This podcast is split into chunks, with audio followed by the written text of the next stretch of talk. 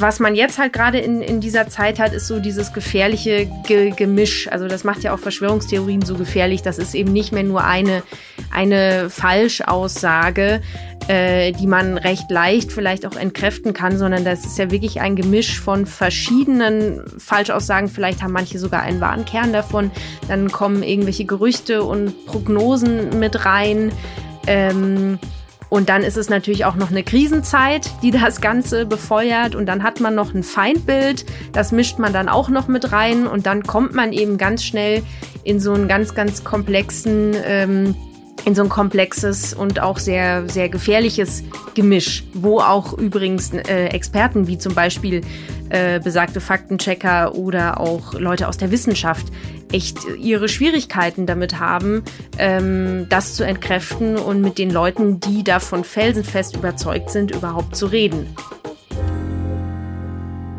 Ich bin ja ein großer Fan von den verschiedenen Social-Media-Kanälen, vor allem dann, wenn sie halt so bespielt werden, wie es sich für jeden Kanal gehört, also der Kontext passt. Und ähm, vor einigen Monaten schon bin ich äh, während der Münchner Sicherheitskonferenz auf den Account der Tagesschau aufmerksam geworden, den eine ähm, Journalisten vom Bayerischen Rundfunk gemacht hat, Helene Reiner. Und darüber bin ich da auf die NewsWG gekommen, in der Helene mit Max zusammen wohnt.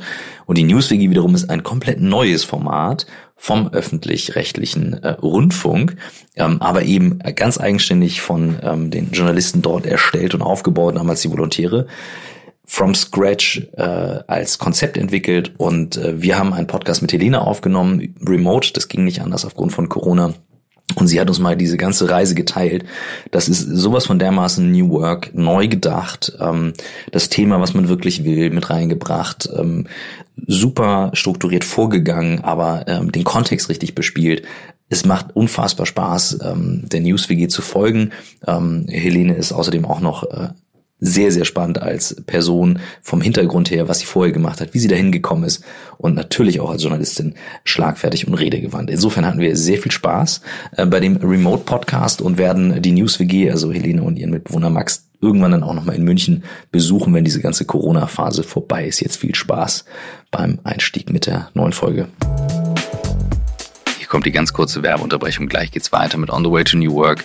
Wir freuen uns, dass auch diese Woche wieder Work Genius unser Werbepartner ist, denn wir hatten ja einen der Gründer bereits in Folge 120 auch im Podcast. Hier geht's aber jetzt mal ganz klar um das Produkt, was wirklich spannend ist in der Phase jetzt, in der viele Unternehmen merken, wie sich die Arbeitswelt noch stärker flexibilisiert. Und genau da setzt Work Genius an, nämlich Freelancer in Unternehmen managebar und auch auffindbar zu machen. Denn die wenigsten Unternehmen unter 10% haben einen Prozess, Freelancer wirklich zu managen, skalierbar. Aber wir wissen aus Studien, dass bis 2025 über 50 Prozent allein der amerikanischen Workforce flexibel sein werden und auch die meisten Millennials präferieren diese Arbeitsweise. Und das ist das, was Work Genius anbietet, eine passende Lösung, um Freelancer zu finden und zu managen. Das heißt, ihr könnt zum einen eigene Freelancer dort einladen, damit die dann eben auf der Plattform gemanagt werden können, also sprich Deadline, äh, Ergebnisverifizierung, Compliance, Abrechnung und so weiter. Und ihr greift auf eine digitale Workforce von über 300.000 Freelancern drauf zu. Das machen Unternehmen mittlerweile wie About You, wie Spryker, wie Lidl Digital. Die alle nutzen Work Genius, sodass ihr eben ihr in guter Gesellschaft seid. Also, schaut mal rein, eben gerade weil Work Genius jetzt auch die eigenen Freelancer mit in die Technologie reinbringt, damit ihr die dort auch managen könnt. Das ist eben das Spannende auf der Plattform und das Ganze findet ihr auf workgenius.com. Und jetzt geht's weiter mit On the Way to New Work.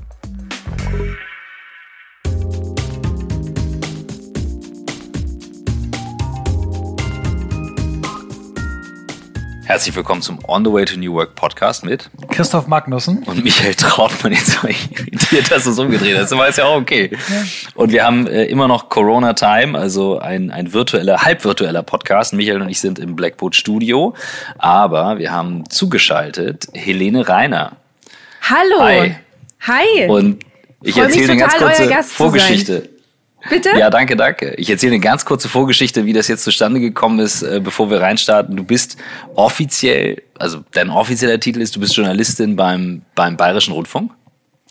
Aber ähm, ich habe ein, äh, eine Instagram-Story von dir gesehen und ich glaube nicht von dir persönlich, sondern du hast für die Tagesschau den Instagram-Kanal ähm, übernommen, wie man das so schön sagt, für die während der Sicherheitskonferenz. Und ich habe dem so gefolgt und dachte so, holy shit, das ist wirklich äh, erstmal passend für den Kontext, super schlagfertig. Und dann dachte ich so, wer ist diese, diese Journalistin, die einfach so selbstbewusst diesen Account übernimmt? Und dann habe ich gesehen, ähm, ihr habt da ein ganzes Konzept dahinter, nämlich die News WG auf Instagram.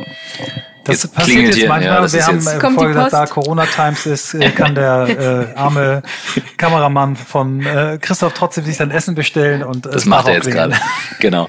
ähm, Genau, also das heißt, was ähm, so so sind wir, also so bin ich quasi über dich gestolpert das erste Mal und äh, habe gedacht, so okay, jetzt gucke ich, dann bin ich dem ein bisschen gefolgt dem Account und dachte so schlagfertig äh, mit wichtigen Themen und als du dann irgendwann mal äh, offenbart hast, dass du in dem im früheren Leben mal DJing warst, habe ich gedacht, okay, jetzt schreibe ich einfach mal. Das das ist zu interessant zum Thema Arbeit und äh, ja, so ist das hier zustande gekommen. Ja, ist ganz lustig, dass du sagst, schlagfertig und so. Äh, was ihr hoffentlich dann oder offensichtlich nicht gesehen habt, ist, dass ich natürlich schon aufgeregt war, wenn man bei dieser Tagesschau-Story davor kommt. Da schauen ja dann auch noch mal ein paar mehr äh, Zuschauer zu. Ähm, dann habe ich es offensichtlich sehr gut überspielt. ja, ich fand es authentisch und das finde ich das Wichtige. Es ist authentisch. Also mein Gefühl ist eben, wenn, äh, wenn Content heute in den verschiedenen Kanälen stattfindet, dann, dann muss das authentisch und wahrhaftig sein. Immer noch wichtig und relevant, aber das Gespielte funktioniert nicht. Absolut und, ähm, nicht. Ja, ja, das fand, das ich, fand ich äh, sehr bemerkenswert. Das ist auch ja, genau. Für mich, ich kann das nochmal ergänzen. Ähm, sag mal, mit dem äh, Aufstieg von Social Media habe ich natürlich beobachtet auch, wie öffentlich-rechtliche Sender äh, da so Spezialisten aufgebaut haben. Und ich habe äh, am Anfang immer sehr auch gelächelt und belächelt, ähm, wie so quasi die klassischen Medien versuchen, dich in die sozialen Medien da so reinzufühlen. Aber du bist für mich ein Beispiel, gibt es andere, ähm, wie das eben wirklich toll und organisch funktioniert. Ne? Also ich habe das Gefühl, dass du Freiraum hast, dass das nicht alles äh, von noch irgendwelchen äh, Chefredakteuren noch äh, tausendmal äh, dazwischen gelesen wird, sondern dass du da wirklich äh, machen kannst, wie du es richtig findest, mit einer, mit einer hohen Kompetenz, mit einer großen Neugier. Ähm, ja, und deswegen bin ich super Dankeschön. froh, dass wir heute hier so zusammen sind. Man sieht zum Glück ja im Podcast ja nicht, wenn jemand rot wird. Äh, wir machen jetzt auch kein Foto. Wir, wir fangen eigentlich immer mit einer anderen Frage an, die schieben wir jetzt nochmal rein. Äh, während der Corona-Zeit fragen wir eigentlich immer erstmal, wie geht's dir? Mir geht es, es ist Montag, also deswegen dementsprechend Montag brauche ich immer so ein Weilchen, bis ich bis ich reinkomme, aber ich glaube, das geht ja allen so oder fast allen. Ansonsten äh, geht's mir sehr gut. Ich freue mich, dass ähm, wir weiterarbeiten können, dass ich weiterhin meine Routine habe, dass viel los ist tagsüber.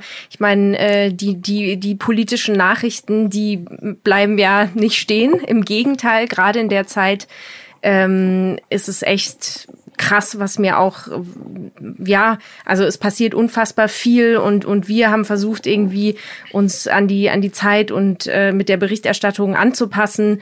Ähm, deswegen, also es wird mir nicht langweilig und dafür bin ich aber auch dankbar. Großartig.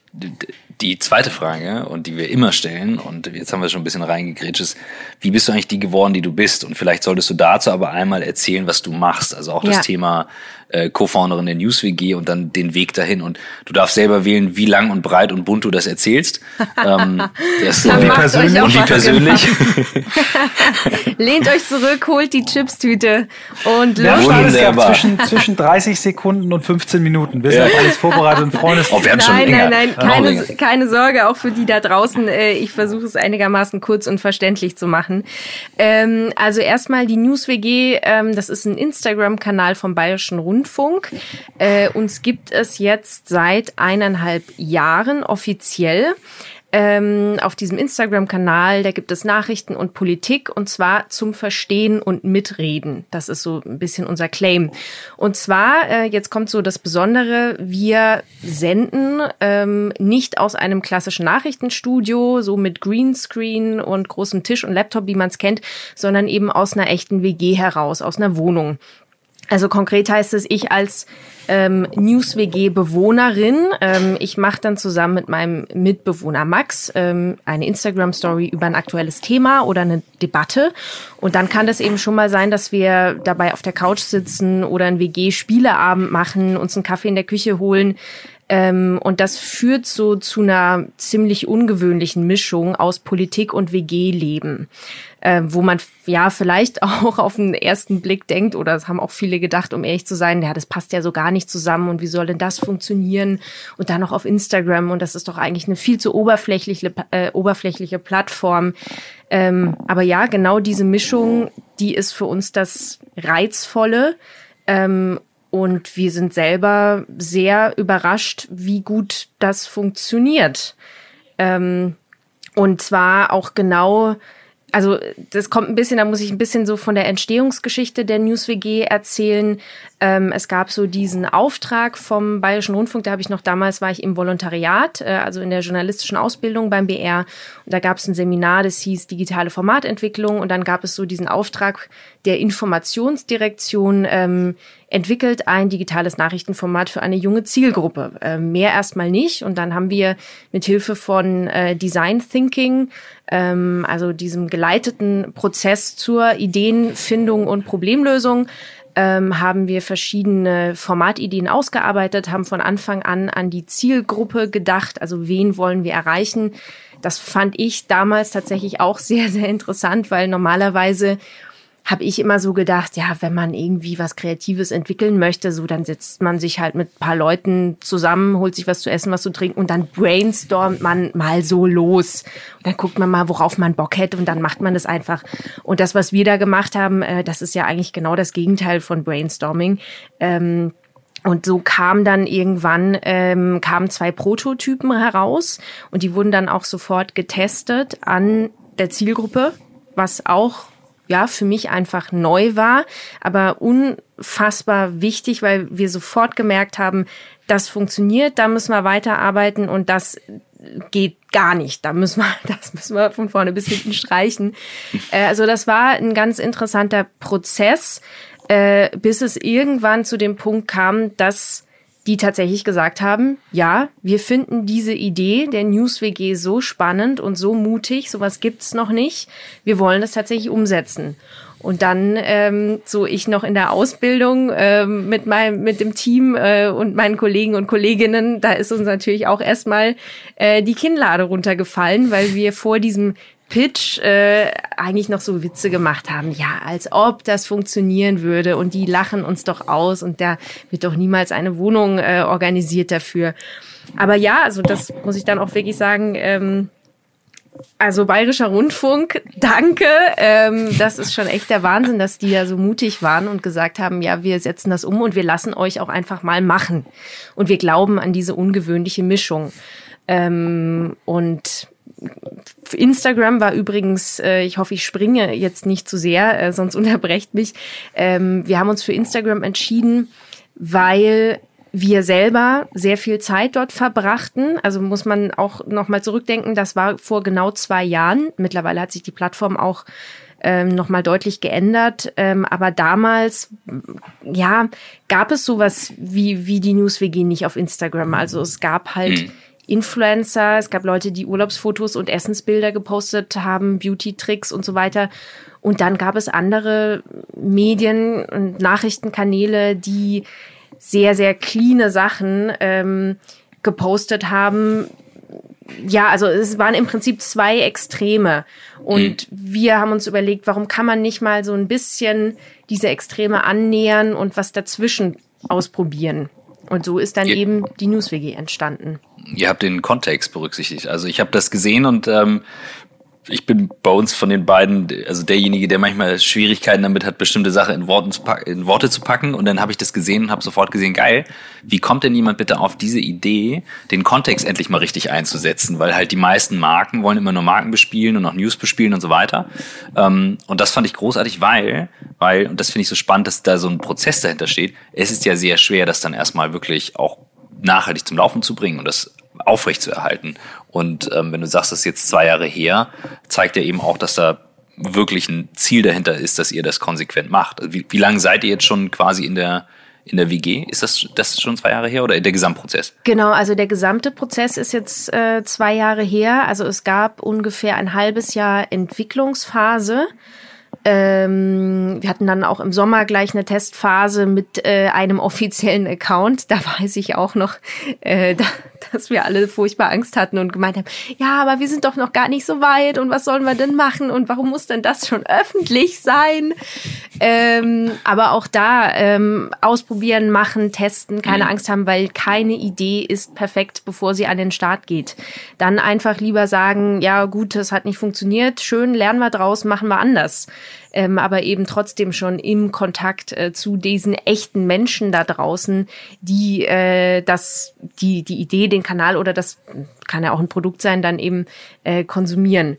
Ähm, und in der WG, also offiziell an Start gegangen sind wir dann im, im September 2018. Mhm. Aber auch jetzt.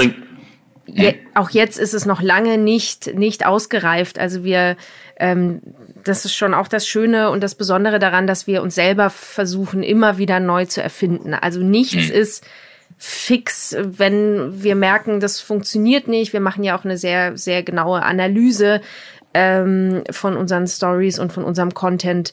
Ähm, ja, dann schmeißen wir es halt nochmal über den Haufen und probieren was anderes. Mhm. Wie bist du dahin gekommen, dass du überhaupt eine journalistische Ausbildung gemacht hast und die ganzen Stationen dazwischen? Was war der Weg davor? Das ist eine gute Frage und da muss ich jetzt tatsächlich ehrlich sein. Ähm, also es wäre wirklich gelogen zu sagen, ich hätte das schon genauso geplant von Kindesalter an. Das stimmt überhaupt nicht. Ähm, ich hatte das gar nicht so richtig auf dem Schirm, um ehrlich zu sein. Ich wusste früher nicht, was Journalismus bedeutet und was Journalisten und Journalistinnen überhaupt machen. Das, das gab es irgendwie in, in meiner Welt nicht so richtig. Ich wollte unbedingt zum Film, ähm, hatte den großen Traum, Regisseurin zu werden. Also ich wollte immer zum Film, hatte den großen mhm. Traum, äh, Regisseurin zu werden, habe dann audiovisuelle Medien studiert und ähm, war also ein sehr, sehr praktisches Studium, war bei vielen äh, Kurzfilmen dabei und bei den Filmnerds, wie ich sie äh, sehr liebevoll nenne, und habe dann gemerkt, dass, hm, dass es mir nicht so richtig viel gibt, zwei Wochen lang an einer Drehbuchzeile zu feilen. Also, also dieses wahnsinnig detailverliebte und ähm, ich hatte irgendwann das Gefühl, ach, das Leben rauscht so an mir vorbei draußen. Ähm, und dann bin ich eigentlich durch Zufall ähm, in, in so eine TV-Studioproduktion gekommen vom, vom Studium und auch zum Studentenfernsehen. Und dann hat mich auch ein äh, älterer Student mal gefragt, ob ich nicht ähm, mal das mit dem Moderieren probieren würde. Das war eigentlich so eine Kameraübung. Und da haben wir was ausprobiert und auf einmal sagt er, ja, aber du hast es ja gerade so gut gemacht vor der Kamera, probier das doch mal aus. Ja, und dann sind eigentlich so ein paar kleinere Zufälle passiert. Ähm, ich habe dann eben viel beim Studentenfernsehen gemacht. Wir hatten dann so eine, war dann auch gleich in der Formatentwicklung mit beteiligt. Dann hatten wir so eine Musiksendung, die dann auch damals auf ARD 1 Plus ausgestrahlt wurde, die ich dann auch moderieren durfte. Und ich habe einfach gemerkt, wow, das ist es. So, das gibt mir so unglaublich viel. Ich finde diesen Job so spannend und habe dann noch gemerkt, dass es eine Vorlesung gab, äh, Journalistik. Und äh, das war zwar nicht mein Studiengang, aber ich konnte mich da einfach reinsetzen, habe einfach mal zugehört äh, und war absolut begeistert. Und dann habe ich äh, gewusst, ich muss das machen und ich muss irgendwie nochmal versuchen, ähm, ein Masterstudium oder so anzuhängen ähm, oder mir das selber irgendwie beizubringen, dass ich Journalistin werden kann. Mhm. Ähm, dann hat es zum Glück auch mit dem Masterjournalismus geklappt. Ähm, und dann habe ich noch das Volontariat beim Bayerischen Rundfunk angehängt. Ähm, genau, so ist das gekommen. Ja. Also es war eine gute Portion Zufall dabei ähm, und dann glaube ich auch ein gutes Bauchgefühl und und äh, immer wenn ich mich auf dieses Bauchgefühl auch verlassen konnte, dass ich dann gesagt habe, ja, und ich will jetzt hier das ausprobieren, ich will den Mut haben, was, was anders zu machen, ähm, meine bisherigen, meine bisherigen Vorstellungen auch mal zu überdenken. Ähm, genau. Wie, äh, um das für die, die jetzt nicht das Bild sehen können oder den, den Account nicht kennen, um mal eine zeitliche Einordnung zu geben. Wann, wann hast du fertig studiert und seit wann bist du in der, in der journalistischen Ausbildung? Ähm, also ich habe mein Master, jetzt muss ich ein bisschen rechnen, ich glaube 2014 müsste das gewesen sein ähm, mit dem Master, dann war ich 2016 fertig. Ja, das könnte doch hinhauen. Und dann nochmal zwei mhm. Jahre beim Bayerischen Rundfunk. Und dann war ich direkt eben nach dem, nach dem Volontariat habe ich dann mit der NewsWG auch angefangen. Also das hat sich ja schon in dem Volontariat, mhm. haben wir das ja schon entwickelt und dann ähm, genau ist das so währenddessen, als wir dann auch dem Ende, die Ausbildung ging dem Ende zu, ähm, und, und, und da kristallisiert, kristallisierte sich dann eben heraus, dass das tatsächlich was wird mit der News WG. Und dann, ja, musste ich schon auch noch mal in mich äh, hineinhören, ähm, ob ich denn wirklich alles auf diese Karte setze mhm. und äh, sozusagen mich für Fulltime News WG entscheide für so ein für so ein wahnsinnig spannendes neues Projekt, was aber ja im Prinzip auch eine kleine Blackbox war. Also wir hatten ja mhm. nichts, woran wir uns hätten orientieren können. Ähm, also ich sag mal, wenn es mir jetzt nur um Sicherheit oder so gegangen wäre, dann, dann hätte ich mich wahrscheinlich für was anderes entschieden, was es schon so ein paar Jährchen gibt, äh, mhm. wo ich ein bisschen weiß, was da auf mich zukommt. Aber das war ja auch dann für mich genau das, das Reizvolle und das Tolle, wirklich äh, von Anfang an bei so einem Projekt dabei zu sein und das dann eben mitgestalten zu können. Was ich wahnsinnig äh, spannend finde, ist, also wenn man jetzt so äh, TV normal denkt, dann hast du ja auch selbst, klar, du hast immer den, den Druck mit der Quote, hast du auch im TV, aber du hast zumindest ja, wenn du auf irgendeinen Sendeplatz kommst, mal sowas wie so ein Audience Floor. Da sind Leute, die haben die Kiste ohnehin schon an und, und äh, du bist dann da und hast, greifst sofort auf eine, greifst eine Zahl von Zuschauern ab. Ähm, Audience Floor gibt's ja bei Instagram nicht. Du musst das ja von Null aufbauen. Das heißt, ihr habt euch was aufgebaut. Ihr seid quasi durch Analytics, wisst ihr genau, jeder Post, äh, jede Story, alles, was ihr macht, ähm, ist messbar. Hat das oder setzt sich das unter Druck oder sagst du, pff, das ist so ein cooles Experiment und ich kann nur lernen? Ähm, wie, wie, wie geht das mental? Ich stelle mir das wahnsinnig ähm, ambitioniert vor, das Projekt insgesamt und eigentlich so unter Dauerbeobachtung und, und äh, würde mich mal interessieren, wie du damit umgehst. Ja, also ähm, wir sind ja öffentlich-rechtlich. Ähm, das heißt, der, ich sag mal, der wirtschaftliche Druck ähm, dass wir jetzt irgendwie gezwungen werden, auch auf Instagram über, über Werbeeinnahmen was einzunehmen. Das gibt's ja bei uns alles nicht. Genauso wenig müssen wir Clickbaiting machen, ähm, was natürlich eine sehr komfortable Situation ist, aber natürlich auch sehr wichtig. Das ist ja, also deswegen gibt's uns ja. Wir sind ja unabhängig, machen unabhängige Berichterstattung.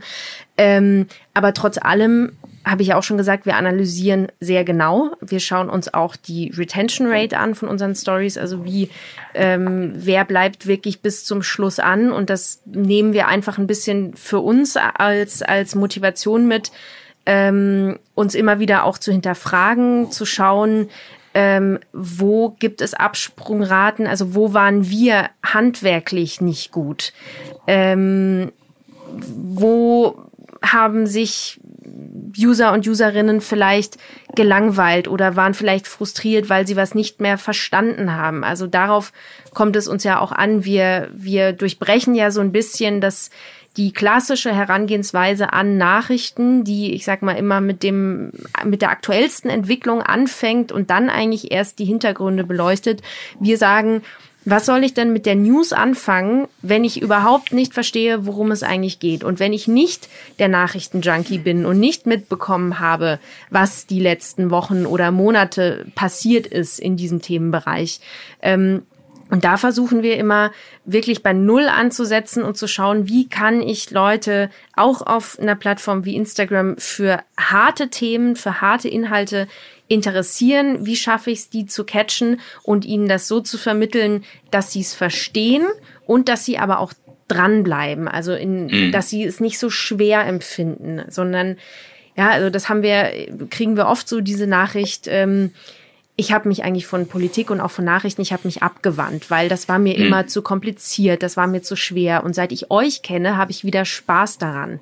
Also, dass man tatsächlich auch an sowas wie, mhm. dass man an politischen Inhalten und an Nachrichten Spaß haben kann. Ähm, das, das versuchen wir immer auch mit unseren Analysen äh, ganz genau zu testen und, und unsere Arbeitsweise da auch immer wieder zu hinterfragen. Ähm, und das andere ist mit diesem, mit dem Audience Flow und so mit Instagram. Und da habt ihr vorher auch schon gesagt, da ging es ein bisschen darum, ähm, dass wir ja so, so was Originäres machen. Ähm, ich glaube, das liegt ein bisschen daran, dass wir von Anfang an eben nicht einen bestehenden Inhalt hatten, der zum Beispiel im Fernsehen läuft und wir dann geschaut haben, ja, okay, und wie kann man das jetzt auf Instagram packen, sondern umgekehrt. Wir haben von Anfang an mhm nur uns auf Instagram fokussiert und uns nur in dieser, man sagt ja Plattformlogik, äh, nur in dieser Logik von Instagram bewegt und ganz genau geschaut, wie passen wir da rein. Ähm, das, genau. Ich finde das wahnsinnig faszinierend, weil das ist etwas, was wir auch immer viel diskutieren. Ähm, ich konsumiere kein lineares Fernsehen mehr. Also ich sehe die Nachrichteninhalte dann über YouTube. Das ist so mein, mein Kanal, weil ich da einfach so auch am, am liebsten produziere. Klar auch Instagram. Ähm, aber eben zu sagen, du, du, du machst etwas für die Plattform. Und ich weiß, es gibt ja diese wahnsinnig große Diskussion ähm, mit, äh, sollten die öffentlich-rechtlichen die Kanäle auch mit unterstützen. Also zum Beispiel, wenn Arte die Inhalte von Arte auch auf YouTube veröffentlicht und umgekehrt. Ihr produziert jetzt das Originäres, trotzdem unterstützt ihr damit ja auch eine Plattform. Ich bin der Meinung, die öffentlich-rechtlichen haben sogar den Auftrag, äh, aufzuklären und müssen diese Plattformen bespielen. Ähm, aber ich kann mir gut vorstellen, dass es viel, viel Diskussion gibt. Ähm, kannst du da so ein bisschen was teilen mit den verschiedenen Welten, die da aufeinander clashen? Ja, also das, ähm, das hört man schon immer wieder. So, warum müsst ihr denn hier ähm, amerikanische Plattformen mit eurem Content äh, bespielen? Aber für uns gilt ganz klar der Auftrag, wir müssen auch junge Leute erreichen. Mhm. Ähm, vielleicht ja sogar gerade die, weil da wissen schon genügend nicht mehr, wer, was überhaupt öffentlich-rechtliche Medien sind, wofür es die gibt, was das Gute daran ist. Also da kommen wir ja schon irgendwann auch in so eine ja, in so ein Legitimationsproblem, ähm, sage ich mal, wenn wir die nicht mehr erreichen und die irgendwann nicht mehr einsehen, warum es denn uns überhaupt geben muss. Ähm, und deswegen war da eigentlich klar, solange es jetzt nicht eine öffentlich-rechtliche Alternative gibt, also eine, ja, was wird ja auch immer wieder ähm, gibt es ja diese wunderbare Idee, so ein europäisches öffentlich-rechtliches Netflix ähm, mhm. zu machen, dass man eben so eine eigene Plattform hat für die ganzen tollen äh, äh, Formate und Dokus, die es dann gibt im öffentlich-rechtlichen Raum. Ähm, aber solange es das eben nicht gibt, war es ja eigentlich, ja, macht es ja auch keinen Sinn, diese Plattform zu boykottieren und zu sagen, da sind ganz viele junge Leute, die man erreichen könnte aber man macht's nicht, sondern man wartet jetzt einfach mal noch mhm. 10, 20 Jahre, bis es halt eine Alternativplattform gibt. Also da war für uns tatsächlich, dass wir überhaupt die Leute wieder erreichen, äh, einfach wichtiger. Wir sind ja gerade in einer Zeit, äh, in der Journalismus, ähm, ich sag mal, nach einer Phase der Krise, wo man gesagt hat, Inhalte kann ja jeder, jeder hat seinen eigenen Sender.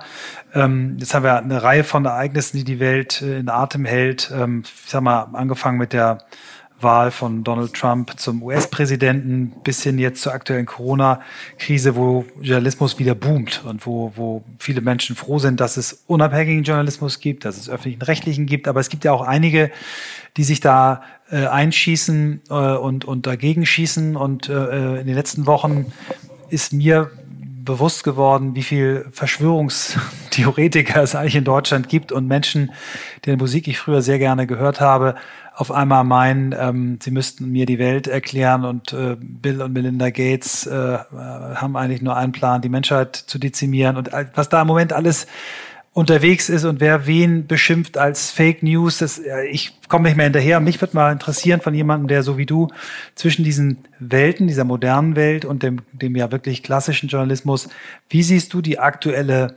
Lage? Ähm, wie siehst du deinen Beruf? Wie siehst du die, die Verantwortung? Wie siehst du dieses äh, zunehmende ähm, verquastete Thema Verschwörung? Also ich aktuell Corona, ich habe sowas noch nie erlebt, so viele ungewöhnliche Theorien dafür, was hier gerade passiert. Das ist eine sehr lange, sehr unpräzise Frage, aber ich hoffe, du, du nimmst mir ab. Dann kommt eine lange, unpräzise Antwort zurück. Danke. Ja, du hast die Stage, nicht wir. Sonst kriegen wir wieder Bashing. Wir kriegen wir Ärger, wenn wir, nee, Fragen, wenn wir zu lange labern. Ja, aber ich, ich weiß genau, was du meinst. Also wir beobachten das auch mit mit Erschrecken und vielen Fragezeichen im Kopf. Ähm, also wer da sich gerade alles äh, äußert, wer zu einem vermeintlichen Experten wird und mit einer Wahnsinnsreichweite, ähm, das darf man natürlich nicht ignorieren. Und ähm, uns haben tatsächlich schon vor ein paar Wochen ähm, auch Leute, die uns folgen, Nachrichten geschrieben, so hey, habt ihr schon davon gehört? Und äh, bei mir in der Familie gibt es jetzt auch jemanden und im Freundeskreis, der immer mehr ähm, krude Aussagen zu Corona äh, in die Welt setzt und ich weiß gar nicht, wie ich mit dem umgehen soll. Ich weiß gar nicht, was ich da noch entgegnen soll. Ähm, Habt ihr denn da Tipps? Also das ist natürlich das eine, was was absolut äh, ja, was wir echt wertschätzen, was aber auch eine große Verantwortung ist, dass mittlerweile die Leute, die uns folgen, von sich aus uns auch, ne, auch mit Problemen und mhm. mit Fragestellungen, die sie haben, sich einfach an uns wenden. Ähm, das hat man ja bei vielen anderen, äh, ne, das jetzt egal, sich an uns wenden war, da kommt der Punkt, mhm. äh, sorry. Alles gut. Ähm, und dann haben wir geschaut, okay, was, was können wir machen, weil es gibt ja ähm, gerade auch bei den öffentlich-rechtlichen, ähm, beim öffentlich-rechtlichen Rundfunk gibt es ja ganze Teams von, von Journalisten und Journalistinnen, die ausgebildete Faktenchecker sind, die den ganzen Tag eigentlich nichts anderes machen als Aussagen prüfen und denen wirklich mit ähm, minutiöser, wochenlanger Recherche auf den Grund gehen. Und dann haben wir versucht, das ein bisschen zu, also das zu erklären äh, und haben dann aber auch gemerkt, da, da muss noch viel, viel mehr passieren, weil das Ding ist, ich glaube tatsächlich, dass die meisten sich überhaupt nichts unter dieser Arbeit vorstellen können. Also warum soll ich denn einem Medium oder einem Format mehr glauben als der Person, der ich schon jahrelang folge, mhm. wo ich Fan von bin, die mich in ihren Alltag mitgenommen hat. Ähm, also da müssen wir irgendwie versuchen, also ich hätte da gerne so eine groß angelegte Transparenzoffensive. Ähm, und so ein bisschen auch den Blick hinter die Kulissen von zum Beispiel diesen Verifizierungsredaktionen äh, oder auch von der investigativen äh, Recherche, von den Faktencheckern. Da gibt's ja so viele unglaublich gute Leute, die so einen wichtigen Job machen. Aber ich glaube, wir müssen so ein bisschen erklären, was genau da eigentlich passiert mhm. und warum man sich darauf verlassen kann. Ähm, ja, da schauen wir mal. Da haben wir auch tatsächlich was geplant. Also das wäre sehr schön, wenn wir da in den nächsten Wochen so ein bisschen ein kleines äh, hinter die Kulissen der, der Faktenchecker oder so machen. Hm. Könnt ihr ja mal auf dem Kanal gucken, ob da was passiert in den nächsten machen Wochen. Wir. Machen wir. Ja, was für mich so erschütternd ist, ähm, ich habe mir, nachdem ich von einem Menschen, den ich sehr schätze, ähm, der mir ein wirklich wichtiger Ratgeber in einem ganz wichtigen Aspekt meines Lebens ist, ich werde jetzt nicht mehr sagen, weil sonst weiß man sofort, was es ist, ähm, dann das erste Mal den Namen Ken Jebsen gehört habe und äh, den so beschrieben bekommen habe, ja, das ist ein unabhängiger Journalist, der hat so ganz coole Herangehensweisen, habe ich mir das Video von Ken Jebsen angeguckt zum Thema Bill und Melinda Gates, habe ich von vorn bis hinten gehört und ich bin fast mehrfach vom Stuhl gefallen, ähm, weil der Mann ja, also mit einem missionarischen Eifer äh, Dinge raushaut, in einer Gewissheit dort wirklich die Wahrheit äh, gefunden zu haben und du aber zwischen Fakten, Vermutungen, Anschuldigungen, Meinungen, Thesen, Prognosen nichts zu unterscheiden kannst. Also ja. es wird ja nichts mehr getrennt. Ja, absolut. Das Und ist, ja das ist so meine Frage auch an dich. Hast du das Gefühl, dass, dass, dass man das vielleicht nicht nur, nicht nur den Journalismus, äh, den Menschen nochmal erklären muss, wie er arbeitet, sondern dass der Journalismus da auch selber in der Krise steckt, weil auch viele klassische Journalisten nicht mehr diese Trennung hinkriegen und ähm, also gerade bei Corona ist mir so aufgefallen, ähm, wie, wie auch in einem Medium dann äh, in derselben Ausgabe sich so krass widersprochen wird, was ja nicht schlimm ist, wenn man sagt, das ist die Meinung von Journalist A, das ist die Meinung von B, das ist die Faktenlage. Ich habe so im Moment, vielleicht ist auch die Welt zu komplex geworden, dass man so auseinanderkriegt, aber das ist so das, was ich mir wieder wünsche.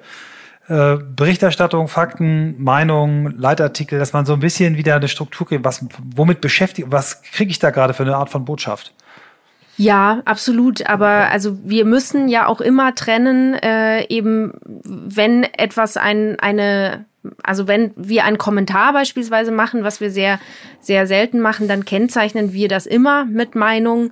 Ähm, das müssen wir machen. Das ist auch genau richtig so, damit es eben diese Unterscheidung gibt. Und dann erklären wir auch immer noch dazu, so, wir nennen das jetzt Kommentar und wir nennen das jetzt Meinung weil wir das sonst nicht machen und weil wir das machen und weil das zu unserem äh, äh, zu unserem journalistischen Selbstverständnis dazugehört, ähm, weil wir eben davon ausgehen, so warum soll man denn auch das wissen? Also dass man da eben ähm, unterscheiden lernt. Also dann kommen wir jetzt gleich wieder so in die Richtung Medienkompetenz, äh, was man unbedingt lernen muss, gerade wie du hast es ja auch gesagt, bei dem, was so rumgeistert, auch auf Social Media und dass ja wirklich jeder mittlerweile zum Sender werden kann. Mhm.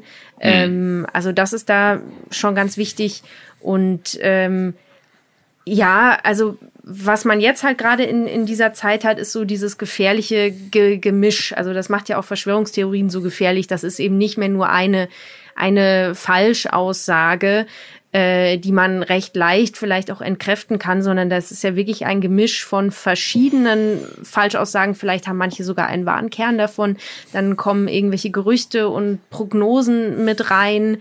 Ähm, und dann ist es natürlich auch noch eine Krisenzeit, die das Ganze befeuert. Und dann hat man noch ein Feindbild, das mischt man dann auch noch mit rein. Und dann kommt man eben ganz schnell in so einen ganz, ganz komplexen, ähm, in so ein komplexes und auch sehr, sehr gefährliches Gemisch, wo auch übrigens äh, Experten wie zum Beispiel äh, besagte Faktenchecker oder auch Leute aus der Wissenschaft echt ihre Schwierigkeiten damit haben, ähm, das zu entkräften und mit den Leuten, die davon felsenfest überzeugt sind, überhaupt zu reden. Was schätzt du, wie das in Zukunft weitergeht, wenn ich jetzt so überlege, ich habe jetzt euch beiden sehr aufmerksam zugehört und ähm, zum Beispiel ich konsumiere ganz anders Medien als, als Michael. Ähm, und wiederum am Wochenende ein Freund von mir, der liest sich wirklich immer tief ein, also wirklich richtig tief ein. Ähm, ich bin schaue viel Video von, von Kanälen, wo ich sage, okay, die haben für mich eine Credibility, die sind auch ähm, ähm, entsprechend glaubwürdig. Ähm, klar, die können sich auch mal irren.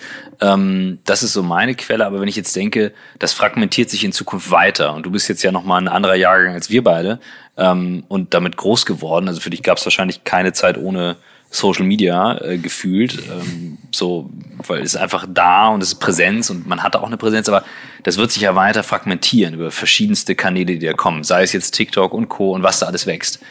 Wer soll da überhaupt noch die Fäden zusammenhalten? Also wenn, wenn jetzt die öffentlich-rechtlichen Vorstoß machen, wie ihn zum Beispiel macht, das ist jetzt eine Sache, die man machen kann, aber es wird ja eher noch krasser. Und das spiegelt ja jetzt diese Corona-Situation und diese Verschwörungssituation. Ja, also ich finde aber schon, dass auch der öffentlich-rechtliche Rundfunk da in den letzten Jahren, ähm, also sind ja sehr, sehr viele auch neue Formate entstanden, gerade mit Funk, äh, dem Content-Netzwerk von ARD und ZDF, ähm, mit denen auch sehr, sehr junge Leute ähm, erreicht werden ähm, und die auch mittlerweile bekannt sind, die einzelnen Formate mhm. und wahrscheinlich kennen viele junge Leute die Formate, aber bringen das nicht automatisch mit öffentlich-rechtlich in Verbindung. Mhm. Ähm, ja, aber nichtsdestotrotz werden sie ja dadurch erreicht und, und kriegen dann auch da viel, ähm, viel mit, Wissen mit. Ähm, und da gibt's ja auch immer wieder so, es gibt ja auch einen, Bildungskanal, äh, die, die auch ganz gezielt solche Sachen wie Medienkompetenz, die auch als Unterrichtsmaterialien eingesetzt werden und so weiter. Also da gibt's ja schon einiges. Ich glaube nur manchmal, ja, eben bringt man es nicht unbedingt mit dem öffentlich-rechtlichen Rundfunk in Verbindung. Aber das ist jetzt, ist jetzt eine Vermut, ist jetzt eine Vermutung. Was ich interessant fand, wir hatten am Anfang der Corona-Zeit hier so, so ein YouTube äh, Live, eine YouTube Live-Sendung und hatten wir eine Befragung gemacht und da war die ähm, da ging es darum, was sind die Quellen, wo ihr euch informiert, erinnerst dich, ne? Mhm. Und da war immer noch lineares Fernsehen ja, mit Abstand unfassbar. am höchsten ja. und am glaubwürdigsten. Also das ja. ist nach wie vor schon noch der Kanal, der wenn es eng wird. Ja, ja, ich würde, ja, ich würde das Vertrauensvorsprung nennen, mhm. ähm, den da auch die öffentlich-rechtlichen haben. Und wenn man es schafft, eben diesen Vertrauensvorsprung mitzunehmen, auch auf andere Kanäle und immer wieder zu erklären, wir sind unabhängig, wir arbeiten genauso, wie wir arbeiten, weil ähm, dann, dann kann das doch eigentlich ganz gut funktionieren. Ja, das stimmt. Ich würde gerne nochmal zurückkommen. Um, mit ein bisschen Hoffnung. Sehr schön, ja. Ach, Hoffnung ja. ist immer gut. Die stirbt ja zuletzt. Ähm, ich würde gerne nochmal zurückkommen auf dein, dein Setup, quasi dein, du hast ja quasi ein, bist ja in einem Co-working, Co-living Space, machst du deinen Job. Ähm, also der Big, der Big Brother des Journalismus, ich weiß gar nicht, was für ein Bild ich finden soll. Ich, es klingt mir noch nicht, aber es klingt auf jeden Fall wahnsinnig spannend. So, jetzt seid ihr zu zweit, lebt ihr da, aber ihr habt ja wahrscheinlich auch noch ein, ein Team um euch rum. Und mich würde mal interessieren, und ganz bestimmt unsere Hörerinnen und Hörer auch, wie ist eigentlich euer Setup? Wie sieht euer Team aus? Wie sieht so ein typischer Tag in der WG aus? Also, wie, wie macht ihr das so? Also wir ähm, sind insgesamt elf Leute mittlerweile, sind also auch, auch schon gewachsen, äh, was sehr schön ist. Ähm, wir sind fünf Leute pro Tag ähm, meistens. Wir haben ähm, die Hosts, also das sind Max und ich in der WG und dann haben wir ja noch unsere Berlin-Korrespondentin, die Sophie, die vor Max in der WG gewohnt hat, ähm, die so ein bisschen das politische Berlin für uns äh, beleuchtet. Ähm, und dann haben wir zwei Redakteure, Redakteurinnen am Tag und noch ein, ähm, eine Community Managerin, Social Media Managerin. Ähm, das hat sich auch erst alles so entwickelt. Also auch da ähm, finde ich immer wieder witzig zurückzudenken, dass wir am Anfang überhaupt noch nicht diese Strukturen hatten. Also auch die Workflows, die wir uns erarbeitet haben. Am Anfang wollte jeder irgendwie alles machen und, und das war ein riesiger Chaoshaufen. Und ähm, bis wir dann mal gemerkt haben, nee, also Arbeitsteilung und, und Struktur ist wichtig bei aller Liebe zu, wir probieren aus und wir sind hier irgendwie das kleine Start-up und machen unser Ding. Ähm, eben ein bisschen Struktur braucht's dann schon. Ähm, das heißt, mittlerweile wissen wir genau, was wir zu tun haben. Also versuchen natürlich trotzdem erstmal zu gucken, wenn ich jetzt an so einen Tagesablauf denke. Ähm, meistens haben wir unsere Woche grob vorgeplant, weil auch Nachrichten lassen sich planen, ja. Ähm, viele Termine stehen im Vorfeld schon fest, zum Beispiel Bundestagsdebatten oder ähm, weiß ich nicht, Gerichtsurteile. Ähm, Sicherheitskonferenzen. Das, genau, Sicherheitskonferenzen. Äh, da bereiten wir uns dann natürlich auch dementsprechend vor.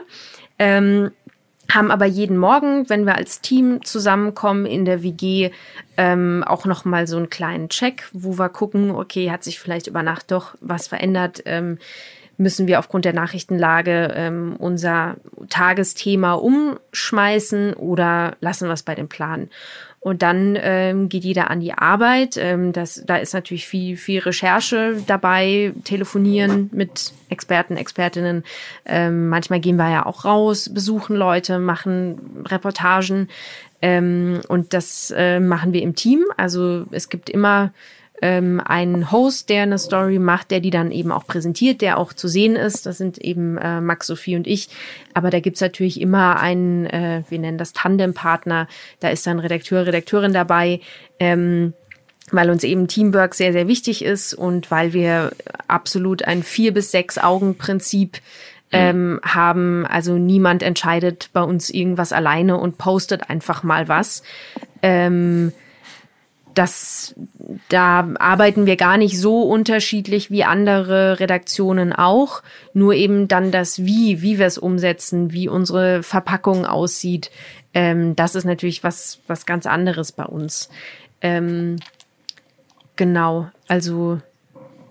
Cool. Ja, wie hoffe ich, dass man ähm, den, den Tagesablauf ein bisschen verstanden hat. Genau, und wenn dann ja. eben mhm. die Sachen feststehen, ähm, also das ist auch sehr schön, dass, dass ähm, wir Hosts auch jetzt nicht ähm, ja Moderatoren sind, sondern wir ja wir sind einfach die wir sind Journalisten und wir machen unsere Inhalte auch selber Ähm, das heißt, wir lesen auch nicht einfach irgendeinen Text ab, der geschrieben wurde und ja, da sieht man schon so ein bisschen, auch wenn das locker flockig rüberkommt, ähm, mhm. ähm, da, da steckt schon sehr viel Arbeit dahinter. Und das ist ähm, zwar eine Instagram-Story, die ja hoffentlich locker äh, wahrgenommen wird, aber also was wir da teilweise auch für Zeit und Aufwand reinstecken, ähm, das wird eigentlich immer so ein bisschen unterschätzt, auch von Leuten, die uns besuchen, die schauen, wie wir arbeiten. Ähm, die sagen immer so, wow, ich hätte nicht gedacht, dass man da so viel Zeit für braucht und auch so viel Zeit reinstecken kann. Das glaube ich sofort. Ich habe äh, eine Sache im Kopf. Ähm, danke, dass du da so, ein, so einen Einblick gegeben hast in euer WG-Leben und Arbeiten. Ähm, die Weiterentwicklung. Also weil das ich wahrnehme mit dem Entwickeln von Online-Inhalten, in die wir auch reingeschlittert sind, dass wir ähm, natürlich auch mit dem Zeitgeist leben, aber der Zeitgeist sich auch echt schnell ändert. Ähm, und ich sag mal, du hast das Design Thinking am Anfang äh, erwähnt. Ähm, ist das etwas, was regelmäßig bei euch passiert, dass ihr raufschaut, okay, sind wir mit dem Format noch aktuell, ist der Kanal noch aktuell? Du hast es selber gesagt, Instagram war vor zwei Jahren anders als heute. Ähm, wie geht ihr damit um? Also ich sag mal, bei den, bei den größeren Entscheidungen oder auch wenn ähm, es neue, ganz, ganz neue Formate geben soll, die an den Start gebracht werden, dann ähm, ma macht man diese Methode, dann gibt es einen mhm. Design Thinking oder einen Design Sprint, wie man es ja dann nennt. Ähm, Entschuldigung, das war der Frosch im Hals. Ähm, und bei den kleineren Sachen, ähm, das machen wir, ich würde es jetzt mal tatsächlich einfach den schnellen Dienstweg oder Tür und Angel nennen. Also das ist ja auch so das Tolle, dass man eben in dieser Wohnung ist, dass man wirklich manche Kanalideen oder Optimierungen so echt beim, beim Kaffee, den man sich macht, entwickelt. Und dann, also wir schreien auch oft von Zimmer und Zimmer ähm, und ja, sind da halt wirklich wie so eine Wohngemeinschaft, ähm, der dann auch spontan mal was einfällt und das muss dann nicht mehr durch zehn Instanzen äh, durch, sondern dass das, wenn wir das gut finden, dann checken wir es kurz mit den Teammitgliedern ab, die gerade da sind und dann machen wir es halt einfach. Und ja. eben, wenn es nicht gut war, dann ja, dann lassen wir es wieder sein. Ähm, da entwickeln wir sozusagen unsere eigene Methodik. Ähm, aber bei den, bei den größeren Baustellen oder auch wie es jetzt mit uns, mit der NewsWG weitergeht, ähm, da ist, ja, ist die Design Thinking Methode schon, ähm, ja, die, die funktioniert, glaube ich, ganz ja. gut. Das klingt, ähm, also wenn ich mir, mir das so anhöre, das klingt ähm, danach, dass ihr wie eine kleine Firma agiert, die keinen Chef mehr braucht. Also fast wie Holocracy. Also ich weiß nicht, ob du den Begriff schon mal gehört hast. Ähm, ähm, ist das so oder habt ihr irgendwo auch noch einen Chef, der irgendwie einmal in der Woche euch sagt, was ihr machen sollt? Ja, also das ist auch interessant äh, und auch da muss ich echt sagen, ähm, ich finde, da macht der BR was richtig, ähm, weil sie uns einfach machen lassen. Also ähm, wir haben schon eine, eine Projektleiterin und, und auch Chefs, äh, aber ja, wir hören gar nicht mal so oft was von denen. Aber das ist natürlich gut. Also klar, wenn wir jetzt irgendwie Mist bauen, dann natürlich, dann, ähm, dann hören wir schon was von denen, aber es kommt zum Glück nicht so oder kam noch nicht so oft vor. Ähm, und ansonsten ähm, haben sie gesagt, ihr könnt, ihr, ihr könnt euer Ding machen, wir lassen euch diese Freiheit, wir glauben an euch, wir vertrauen euch, ihr seid ein agiles Team. Ähm, da auch schön, dass wir selber unsere Hierarchien abgeschafft haben. Also wir haben am Anfang eher eine, es mit einer klassischeren Redaktionsstruktur versucht und hatten dann auch noch Hierarchien im Team. Da gab es dann sowas wie den CVD, also den Chef vom Dienst. Und wir haben gemerkt, es funktioniert nicht. Und dann haben wir einfach gesagt, wollen wir nicht mehr. Wir wollen keine Hierarchien. Und dann, äh, ja, seitdem wir das entschieden haben, ähm, läuft. Aber wenn wir jetzt merken würden, das ist äh, super viel Chaos, wir brauchen doch irgendwie noch mal eine Ebene dazwischen oder so, äh, der oder die die Fäden äh, in der Hand hält, dann dann bin ich mir sicher, dass wir das auch äh, einführen könnten. Also das ist so genau so ein bisschen wie wir arbeiten und wir mhm. wir sind wie so eine kleine Insel, die einen sehr sehr guten Zugang hat an das Festland, also den, den großen bayerischen Rundfunk oder auch das ganze ARD-Netzwerk. Ich denke jetzt so an die Korrespondenten, die es ja auf der ganzen Welt gibt, mit denen mhm. wir auch oft äh, zusammenarbeiten bei unseren Themen, aber können trotzdem auf dieser Insel irgendwie unser eigenes Ding machen, ausprobieren, ausprobieren, ausprobieren äh, und dann vielleicht in einen kleinen Wissenstransfer oder einen Austausch mit dem Festland kommen. Ähm, so finde ich Sehr das, wenn man sich jetzt mal ja, bildlich. Ich bin, ich bin richtig überrascht. Also ich wusste nicht, äh, also ich habe so ein Gefühl gehabt, dass, äh, dass das interessant ist, äh, was ihr da macht, aber ich bin echt überrascht. Also auch beeindruckt, ob des Prozesses. Ich kann das echt gut nachempfinden. Also bei unserem kleinen Team, was wir hier haben, und wir haben nun keine journalistische Ausbildung, also wir haben uns an nichts eigentlich zu halten, wir, außer unsere eigene, äh, unsere eigenen Ansprüche. Ähm, Finde ich das wahnsinnig spannend. Wie teilt ihr diese Erkenntnisse, die ihr jetzt da gewinnt, rein in die Gesamtorganisation BR oder vielleicht noch weiter? Oder macht ihr das überhaupt? Ähm, ja, doch, das, das machen wir. Ähm, also wir haben immer wieder, was auch schön ist, ähm, weil man ja am Anfang doch, sage ich jetzt mal, so ein bisschen das, ähm, ja, die, ich habe ja vorhin gesagt, die Blackbox war oder so ein bisschen das, das Projekt, wo niemand so richtig sagen konnte, ähm, hätte ja auch komplett scheitern können. Ähm, mhm äh, dass eben auch Leute mittlerweile auf uns zukommen und, und fragen, hey, wir überlegen zum Beispiel gerade in unserer Redaktion ein bisschen kreativere Herangehensweisen äh, zu machen an unsere Inhalte. Könnt ihr nicht ein bisschen erzählen davon, wie ihr arbeitet? Also sowas äh, eben auch, nenne ich mal wieder kleinen Dienstweg, sowas passiert, was sehr schön ist. Ähm, aber dann natürlich auch unsere Projektleiterin, die ähm, auf Konferenzen und Tagungen und, und sonst was geht und eben auch die Erkenntnisse mit uns, also dass wir so ein bisschen als kleines Pilotprojekt mhm. äh, gesehen werden, das dann natürlich auch nach außen trägt und sich mit anderen darüber austauscht. Das gibt's schon. Wie ähm, holst du dir Inspiration? Was inspiriert dich? Liest du? Äh, wir haben, wir haben, es ist mir aufgefallen, wir haben früher immer in unserem Podcast die Leute auch nach Büchern gefragt, die sie so beeinflusst haben. Es ist deutlich weniger geworden. Mhm. Aber vielleicht, äh, weil du jetzt auch zu unseren jüngeren Gästen gehörst, ähm, was waren Bücher, die dich beeinflusst haben? Wie holst du dir generell Inspiration? Wie hole ich mir Inspiration? Hm, das, ja, das ist eine gute Frage. Ähm, ich versuche tatsächlich ja, das wird immer so gerade in den Nachrichtenredaktionen oder in den aktuelleren Redaktionen, das ist eigentlich immer äh, ein absolutes Armutszeugnis, wenn man sagt, oh, das habe ich jetzt aber gar nicht mitbekommen. Den Artikel habe ich jetzt noch nicht gelesen, die Doku habe ich noch nicht gesehen und so weiter. Und ich versuche eigentlich, äh, oder das ist auch bei uns so, bei uns ist eigentlich das Gegenteil. Niemand rümpft irgendwie die Nase, wenn jemand was nicht mitbekommen hat. Im Gegenteil, manchmal befreit das einen, manchmal kann man sich dadurch viel besser in die Leute da draußen reinversetzen, äh, die überhaupt nicht in dieser ganzen Bubble drin sind. Und das finde ich irgendwie schön, da auch mal irgendwie offen zu sein und da ein bisschen auszubrechen. Ähm, und auch, ich sag mal, durch ein noch nicht Wissen oder noch nicht im Thema drin sein, irgendwie auch mal eine andere, eine ungewöhnliche Herangehensweise ausprobieren zu können. Also ich merke es oft, dass wenn ich äh, anfange, ein Thema zu recherchieren, dass eigentlich immer so die ersten Einfälle, ich muss mir immer die, die erste Idee, die ich habe, wie man das umsetzen könnte, die muss man sich eigentlich aufschreiben. Weil wenn man dann schon zu sehr im Thema drin ist, dann hinterfragt man, hinterfragt man, dann kommt man irgendwie in so eine Spirale und ist auf einmal überhaupt nicht mehr überzeugt von der Idee, die man hatte.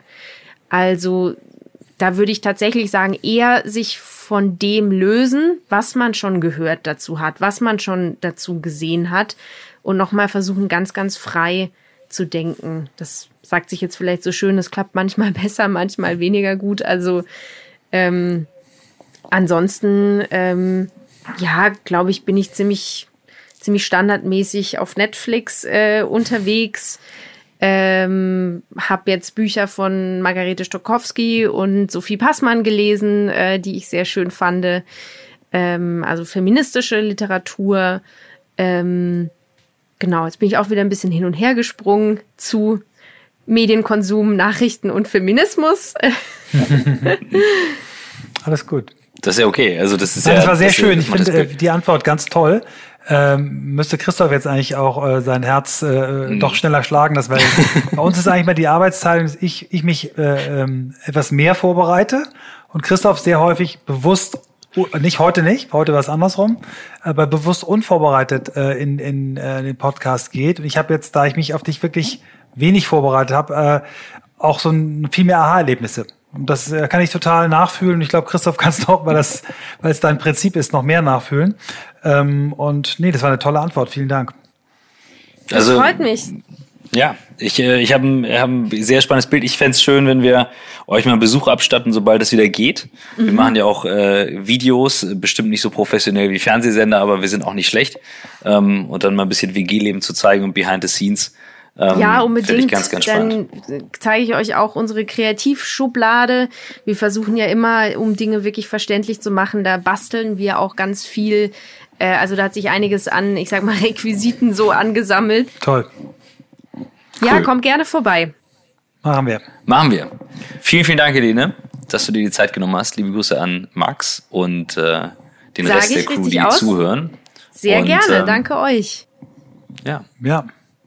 Nächste Woche, wir sagen dir noch genau wann, aber nächste Woche ähm, kommen wir dann raus mit der Folge. Freue mich schon sehr drauf. Danke. Ich freue mich auch.